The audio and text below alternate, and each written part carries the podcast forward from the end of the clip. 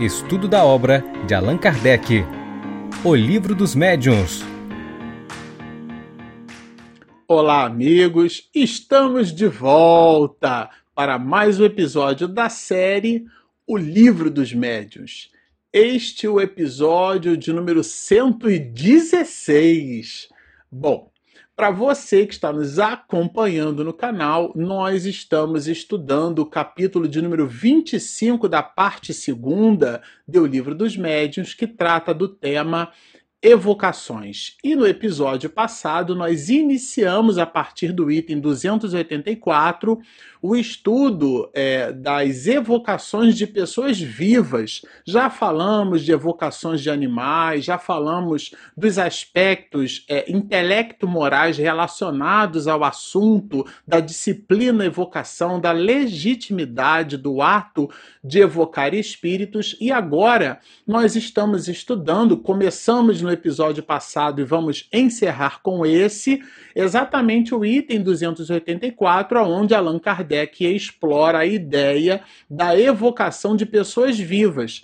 Isto mesmo, não necessariamente participam de reuniões mediúnicas, comunicam-se espíritos desencarnados. É, a gente já viu aqui com Allan Kardec. Aliás, esse não é um tema novo, né? É, lá pelo capítulo 7, 8, da parte segunda, a gente vai observar comunicações de pessoas vivas, né? espíritos, aparições de pessoas vivas, os processos de tangibilidade, de maneira que se você ver um espírito, não saia matando aquela pessoa, né?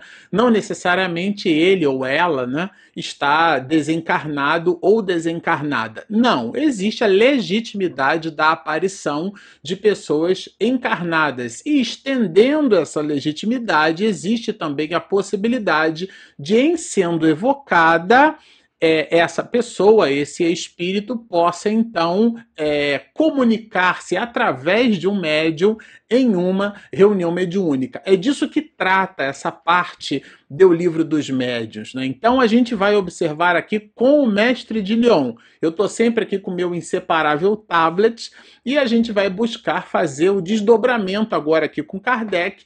E nós, no episódio passado, se vocês se recordam, nós encerramos é, o episódio com a pergunta de número 48, né? Allan Kardec vai perguntar se o espírito de uma pessoa viva é livre para dizer o que quiser. Ou seja, o espírito vai evocado e ele fala o que ele quer, ele é o super sincero ou ela é a super sincera.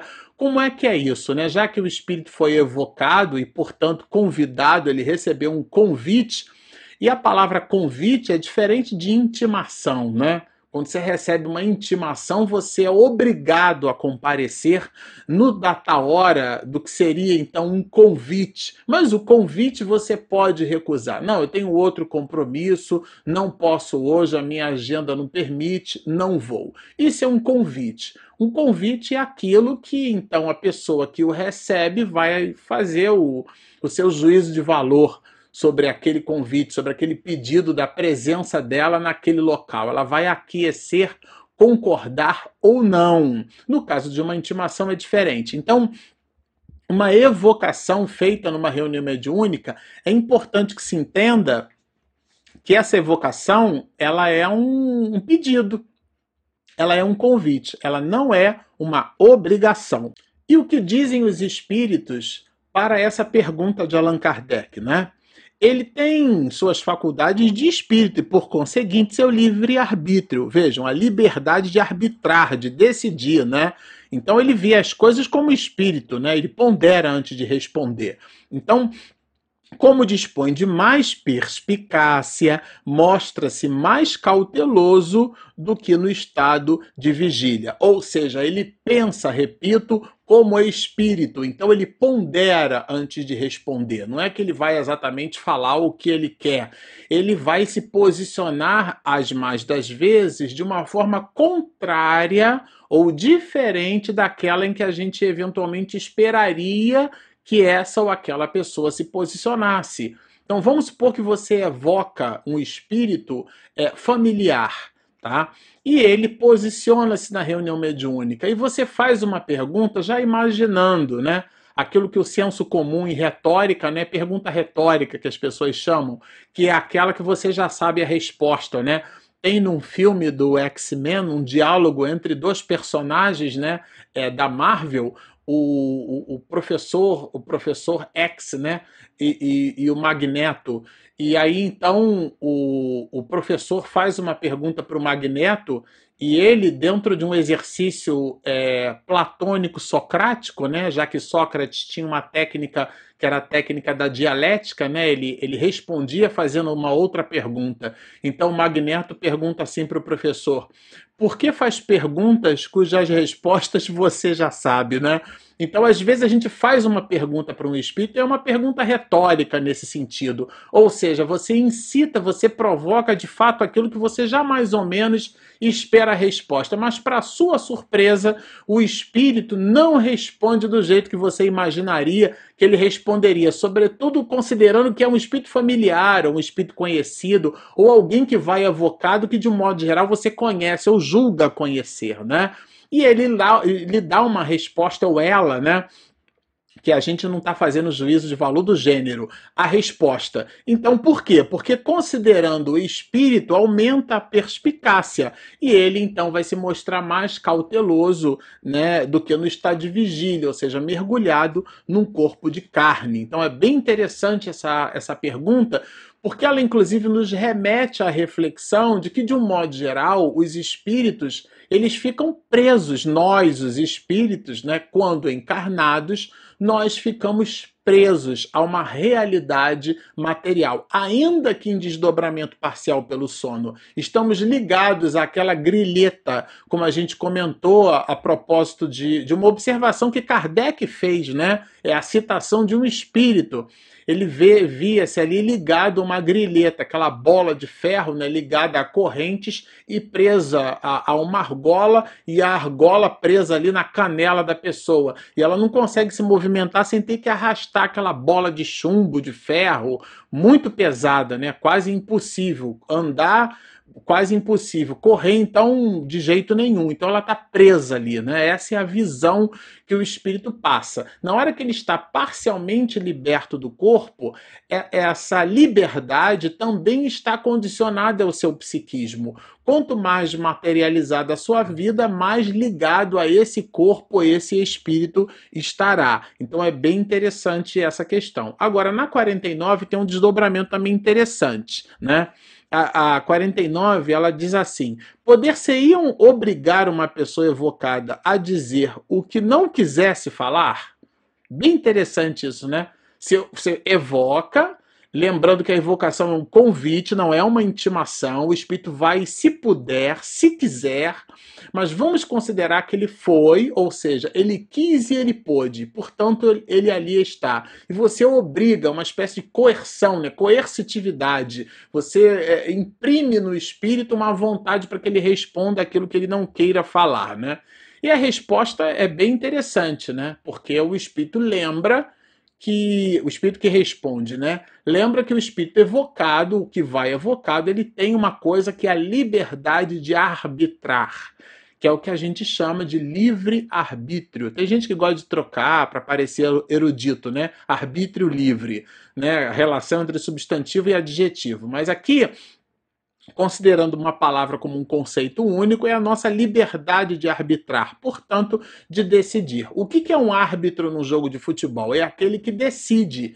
Ele conhece as regras do futebol, né? Considerando um árbitro de futebol, existem outros árbitros, né? Em outros jogos, sobretudo nos jogos da vida, nós somos os árbitros de nós mesmos. E como é que a gente amplia a nossa liberdade de arbitrar? À medida em que, assim como aquele árbitro de futebol, futebol, ele conhece mais de jogo de futebol, tem mais experiência. Então a primeira coisa para um bom árbitro é conhecer as regras e depois ter condição de apitá-las. O que é que significa isso? Ele precisa estar no lance. Ele corre o tempo inteiro, então ele tem que estar vigilante, prestando atenção o tempo inteiro.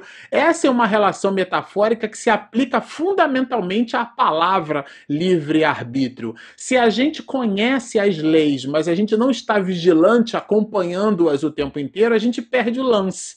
E aí não tem VAR, não tem replay, não tem nada, né? Simplesmente a gente deixa passar pela falta de acuidade. Só que aqui nós somos os árbitros de nós mesmos, então é na consciência que se opera esse mesmo processo, né? Isso é bem importante que se diga. Então, essa liberdade de arbitrar é o juízo de valor que o espírito é capaz de fazer e é o resultado das suas vivências, das suas experiências, do seu progresso intelecto-moral. Pode acontecer, porém, que, como espírito, a pessoa dê menos importância a certas coisas do que no estado normal, podendo então sua consciência falar mais livremente. Então, não é que ele fala é, de, é, como se fosse. É, é, coagido ali, né, forçado a falar algo. Muito pelo contrário, ele sente-se mais pleno, sente-se no juízo pleno das suas faculdades psíquicas, porque estando em desdobramento parcial pelo sono. E sendo um espírito de fato, o que é que significa isso, né? Ele não, ele não materializa sua espiritualidade, né? Ele espiritualiza sua materialidade, ou seja, ele está num corpo de carne, mas vive mais como espírito do que como uma criatura material. Então, quando se desprende parcialmente do sono, ele tem um psiquismo mais pleno. E aí ele mais livremente exerce essa acuidade que a sua consciência é capaz de fornecer a ele. É né? bem interessante essas relações. Então, o espírito mostra-se ali quando evocado, em função da sua condição intelecto-moral. Né? Agora, aqui, vejam que é, aqui a questão de número 50 vai falar um pouco dessa ideia, desse constrangimento. Né? O espírito de uma pessoa viva não poderia ser constrangido por outro espírito, e não é mais ali na reunião, é por outro espírito, a vir e falar, como sucede com os espíritos errantes, Bem interessante essa pergunta, como se ah, foi evocado, não, agora você vai ter que ir. E aí um espírito arrasta o outro, né? Vou usar essa expressão assim simbolicamente, né? Ele arrasta o outro espírito para aquela reunião. Agora você vai lá, inclusive vai se fazer passar por mim, tá? Você vai falar no meu nome. Vejam que interessante. Entre os espíritos, sejam de mortos ou de vivos, só existe uma supremacia. A gente já estudou isso aqui no canal. Uma, qual é? A que resulta da superioridade moral. Então só há coercitividade moral. Por outro lado, deveis compreender que o espírito superior jamais apoiaria uma indiscrição tão covarde. Ou seja, os únicos que podem efetivamente exercer esse tipo de coercitividade porque são moralmente superiores não o fazem porque são moralmente superiores. Ficou claro? Então, os únicos que têm essa possibilidade não a exercem por motivos óbvios da sua própria grandeza moral. Né? Imagina doutor Bezerra de Menezes arrastando um espírito, então agora você vai lá e vai ter que falar e está acabado, né? Isso é a gente que faz. E aí, aqui, Allan Kardec, né, na questão de número 50, ele dá uma nota que, inclusive, ele cita uma história de uma mulher que. O testamento ali de, um, de uma menina, né, de uma, para uma sobrinha e tal. Então ele vai dizer né, que o, o este abuso de confiança seria realmente uma ação má. Entretanto, não produziria qualquer resultado, visto não haver meio de arrancar-se um segredo que o espírito queira guardar. Então você quer evocar o espírito para pegar dele ali um segredo qualquer, como é o caso aqui dessa observação colocada por Allan Kardec, que o segredo era uma espécie de um testamento, né? E aí uma determinada menina, né? É uma pessoa queria saber né, se o testamento seria para ela ou não, era uma sobrinha, né? E o espírito respondeu: Sim, minha cara sobrinha, e terás em breve a prova. E aí, claro, esse parente, né, em poucos dias, ele não lembrou exatamente do que ele falou naquelas circunstâncias da evocação, a gente já estudou isso aqui, mas Allan Kardec vai dizer que ele destruiu seu testamento e teve a malícia de dar ciência do fato à interessada. Tá? Então o parente destruiu o testamento, sem entretanto saber que havia sido evocado. Vejam que interessante, né? Ele ficou com essa percepção no seu psiquismo, né? Aquilo que ele vai chamar de sentimento intuitivo, né? Que levou esse espírito a executar uma espécie de resolução né, que aquele espírito tomou. Ele foi evocado, apresentou-se como espírito. A sobrinha perguntou do testamento, que ela estava interessada, na verdade, era no testamento, e ele, depois que saiu do desdobramento parcial desse efeito aqui, né, sonambúlico, um, um sono temporário, um mecanismo que é tal que permitisse então que a evocação se desse, né, considerando aqui que a gente está falando de evocação de pessoas vivas. Então, esse sobrinho, essa sobrinha e esse tio, né, eram pessoas vivas e a sobrinha estava interessada no testamento que o tio é, houvera de expedir ou que expediu. Aqui, inclusive, mostra que ele tinha escrito um testamento, mas ele rasgou o testamento. Então a menina estava interessada no dinheiro, vamos dizer assim. A evocação tinha esse por objeto essa intenção. Na questão de número 51, a gente já vai observar o seguinte, né? Allan Kardec trabalhando é, o conceito pode-se evocar um espírito cujo corpo ainda se acha no ventre materno? E aqui a gente já vai entrar um pouco na ideia da evocação dos que estão nascendo, evocação de criança, evocação de idosos, de enfermos. Tem toda uma linha de raciocínio daqui para frente que dialoga com essas questões. E a de número 51 inaugura um pouco isso, tá? É, bom, aí aqui existe um conceito que nós já estudamos, que é o conceito da perturbação do espírito. Não, sabeis perfeitamente que nesse momento ele, né, quer dizer, o espírito se acha em estado de completa perturbação. Não é uma perturbação aos pouquinhos, completa perturbação. E existe aqui é, uma observação de Allan Kardec que vale super a pena a gente ler um trecho. Olha, a encarnação só se torna definitiva no momento em que a criança respira, ou seja, quando sai do, do seio, do, do ventre materno, né? É nesse sentido, a criança até a expressão dar à luz, né? A gente, a gente não, não, não dá a luz para a criança, né? A mulher, no caso, né? É, fornece, dar à luz, inclusive tem um sinal grave, né? Que a crase é o nome do fenômeno, tá, gente? O sinal é grave. Essa é outra questão. Então, tem ali dar à luz, né, a criança. Então, a encarnação só se torna definitiva no momento em que a criança respira. Porém, desde a concepção do corpo, né, a processos de nidação, o espírito designado para animá-lo é tomado por uma espécie de perturbação que aumenta à medida que o nascimento se aproxima. Então, aqui existe inclusive uma questão lá no livro dos Espíritos. É, questão de número 344, que trata justamente da união do corpo com o espírito. O espírito vai ligado àquela construção e ele entra num estado completo de perturbação. Logo, ele, naquele período de gestação, aquele espírito não se vê em condições de ser, vamos dizer assim, evocado, né? Por quê? Porque estando no estado de perturbação, e entenda-se aqui a palavra perturbação, o som é uma perturbação das moléculas do ar, e no entanto não é uma coisa ruim, tá? Então a ideia da perturbação, não tomemos essa palavra como sendo algo perturbante ou perturbador, tá certo? Não é isso, não é esse o conceito.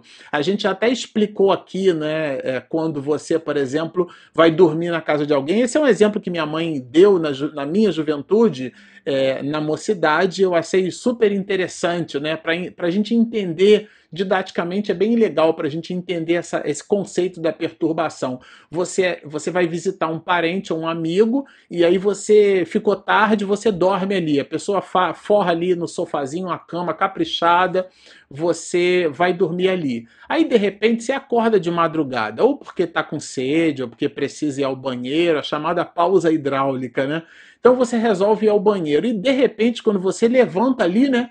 E parece um suricato, né? Aquela posição ali todo em pezinho, e você, meu Deus, onde é que eu tô? Que lugar é esse? E você, até você lembrar, ah, eu saí de casa, fui visitar esse meu amigo, essa minha amiga, eu tô dormindo aqui. Esse hiato entre o desconhecimento do ambiente e o eureka, né? O opa, entendi, o nome desse ato na erraticidade chama-se estado de perturbação. Então o espírito ele é incapaz de conciliar as ideias, logo será incapaz de expedir sentenças dentro de um processo é, de evocação, sobretudo considerando o, o, o aspecto da mediunidade que vai envolvida, porque o que o espírito transmite é o pensamento. Como ele está num processo de reorganização psíquica, porque está encarnado, está num processo, inclusive, gestacional, ele entra nesse mecanicismo biológico, fica nesse, momentaneamente no que a gente está chamando aqui de estado de perturbação e não apresenta condição cognitiva para poder expedir uma mensagem. Então, por isso que ele não consegue conciliar as ideias, portanto, não consegue se comunicar. Né? E essa questão aqui, ela é a questão 344, ela fala da união da alma e do corpo, né? Em que momento a alma se une ao corpo, né? E, e a, a, união do, do espírito, né? Aquele corpo acontece no momento da concepção. E depois, então, há ali todo um desdobramento, né? Que é justamente o processo gestacional. Bom, na questão de número 52, é uma questão diferente, né? É porque aqui ele vai tratar assim: um espírito mistificador poderia tomar o lugar de uma pessoa viva que se evocasse? Alguém que, ah, eu vou evocar o Marcelo e vai o José no lugar do Marcelo, e o José, inclusive, é um exímio ator, né? A gente, inclusive, viu isso aqui. O espírito se manifesta é, emulando ou simulando o outro espírito, né? E ele diz: Não, eu consegui fazer isso porque na minha encarnação passada eu fui um ator, né? Então o espírito é, como é que é isso, né? Dá para mistificar assim? É, e aqui é um ponto de atenção, né? Sem a menor dúvida. E isso acontece com frequência, gente. Muito cuidado. Por isso que é quando a gente tratou aqui da identidade dos espíritos, né? Que depois da. Isso, aliás, não é dito por mim, Marcelo, é dito por Allan Kardec é, ele chama de escolho, né, que seria uma palavra para designar empecilho. Depois da obsessão, é o maior escolho do espiritismo prático, o da identidade dos espíritos. Será que quem fala é realmente aquele espírito? Ele foi evocado, é realmente ele? Então, o espírito mistificador pode tomar o lugar, quer dizer, o nome de alguém, de uma pessoa viva, inclusive, né? considerando vivo aqui, encarnado, que fosse evocado? E a resposta é sem a menor dúvida. Ou seja, pode, legitimamente pode. Inclusive, isso acontece com muita frequência. Está dito aqui, gente. Principalmente quando a intenção do evocador não é pura, que é o caso mencionado lá por Allan Kardec da sobrinha que evocou o tio para perguntar de testamento. Aliás, diz aqui a resposta: a evocação das pessoas vivas só tem interesse como estudo psicológico, isso também é importante mencionar. Convém que vos abstenhais de fazê-la, sempre que não tiverdes em vista um resultado instrutivo. Então, é, vamos dizer assim, considerando aqui que existe a possibilidade real de mistificação, é melhor se a, a nós nos abstermos. Né? E quando efetivamente a gente entender que as circunstâncias pedem ou podem pedir, há que se ter muito cuidado.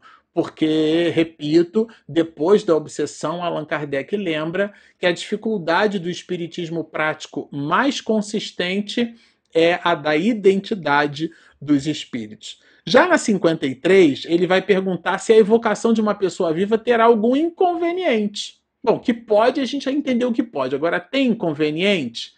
E a resposta é assim, ó, nem sempre está isenta de perigo. Então tem alguns sim, alguns inconvenientes. E quais os inconvenientes?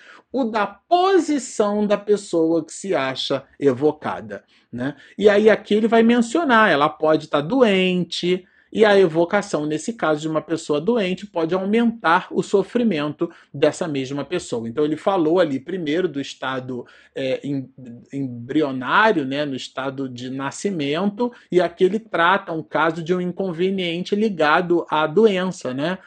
a pessoa está num leito de morte, como se diz, está né? Num hospital, está entre a vida e a morte, né? Como o senso comum gosta de estabelecer. Então a pessoa está já ligada, mais ligada ao mundo espiritual do que propriamente ao mundo material. Vamos aproveitar e vamos evocar, vamos bater um papo com essa pessoa. Qual que é o objetivo desse diálogo? Qual que é o grau de seriedade? Qual é o propósito? Com, com, com que objetivo se quer realizar esse tipo de atividade. E aí, claro, a gente lembrou anteriormente, você pode evocar um rochedo, você pode evocar uma pedra. Você diz que evocou um passarinho e o espírito aparece ali e faz as vezes do passarinho, né? A gente já estudou isso aqui. E ela responderá, diz o espírito. Você evoca uma rocha, ela vai responder. Claro que não é a rocha que fala, é o espírito que emula, o que simula. E o que é curioso, muitas pessoas que são impressionáveis, elas acham que realmente que é o mineral que está falando e é o espírito que está gargalhando do outro lado, servindo-se ali muito fortemente de uma mediunidade com igualmente perturbada ou perturbante para poder expedir aquele tipo de cenário, aquele tipo de situação. Então a gente precisa tomar cuidado com esses inconvenientes, né? É, em que caso será mais inconveniente a evocação de uma pessoa? Considerando que existe a inconveniência, nas suas, nos matizes relacionados à doença, aí aqui tem um grau, tem um advérbio de intensidade, né? Mais, né? Mais inconveniente. E aqui a resposta da 54. Não convém, por exemplo, evocar as crianças em tenridade, em tenridade. A gente está falando de criança em tenridade. Até hoje, mais cedo, eu estava conversando um pouco com minha esposa dessa classificação, do que, que a gente chama de criança, né? Vamos pegar ali o Estatuto da Criança e do Adolescente, né? O, o, o ECA, né? Então vejam, é, aqui, quando a gente fala de 6, 7 anos de idade, é claro que na soprou a velhinha, agora pode, também não é isso, né? Mas não convém evocar as crianças, sobretudo né, as de tenra idade, nem as pessoas gravemente doentes. A pessoa já está no sofrimento que o corpo físico lhe proporciona, que é a doença, inclusive doença grave. Aí você ainda vai fustigar o outro. Nem ainda os velhos enfermos. Então tem um pacote aqui de criaturas humanas que, claro, né, a orientação dos espíritos é que a gente é, é, é um inconveniente. E mais ainda para esse tipo de pessoas. Em suma, ela pode ter inconvenientes todas as vezes que o corpo esteja muito enfraquecido. A pessoa não apresenta condições. E aqui Allan Kardec faz uma observação brilhante. A brusca suspensão das faculdades intelectuais durante o estado da vigília também poderia oferecer perigo, se a pessoa, nesse momento, precisasse de toda a sua presença de espírito, ou seja, apresentar toda a sua condição cognitiva e ela não possui por motivos que tais lá no mundo espiritual, né? Isso é isso é um inconveniente. Como a gente não tem muita noção de como é que é a vida daquele espírito na erraticidade, a gente tem condição de avaliar quando vivo, né? Você sabe que a pessoa está num leito de hospital, evita, não tem. É, é um inconveniente, e inconveniente mais grave nessas situações, tá? Aqui há uma relação conceitual que a gente vai perceber na 55. Durante a evocação de uma pessoa viva, seu corpo, embora ausente, experimenta fadiga em consequência do trabalho a que se entrega seu espírito. E aqui é bem interessante, porque o espírito ele dá uma resposta, ele diz assim, é como se, é, é como se eu fosse um balão é, preso num poste. Então, o corpo é o poste, o balão é o espírito. Quando o balão pende de um lado para o outro, o poste se movimenta, que é o corpo. Então existe, a gente viu que o corpo exerce influência sobre o espírito e o espírito exerce influência sobre o corpo. Ou seja, as manifestações mediúnicas baseadas na evocação de pessoas vivas também exercem um grau de excitação sobre o corpo do evocado. Então vejam, meu espírito é como um balão cativo preso a um poste. Meu corpo é o poste, que é sacudido pelas oscilações do balão, ou seja, pelas respostas que o espírito emite quando da evocação em desdobramento parcial, considerando aqui esse desdobramento parcial como sendo o sono. Então existe uma excitação do corpo físico. Então, sim, o corpo recebe essas mesmas impressões. Então há uma relação bidirecional, percebem? Tanto o espírito é, percebe a influência do corpo, como o espírito influencia também no corpo. Então ele age, ele sofre e age a ação do corpo, né? Ele tanto imprime no corpo um certo resultado, como recebe do corpo as impressões da sua condição de espírito encarnado. Na 56, aqui a gente vai perceber também mais elementos de, de não evocação, né? Já que a evocação das pessoas vivas pode ter inconvenientes quando feitas sem precaução, vejam que na pergunta há uma afirmativa. Isso é um elemento didático colocado muito fortemente por Allan Kardec. Ele faz constantemente isso em diversas das questões, né?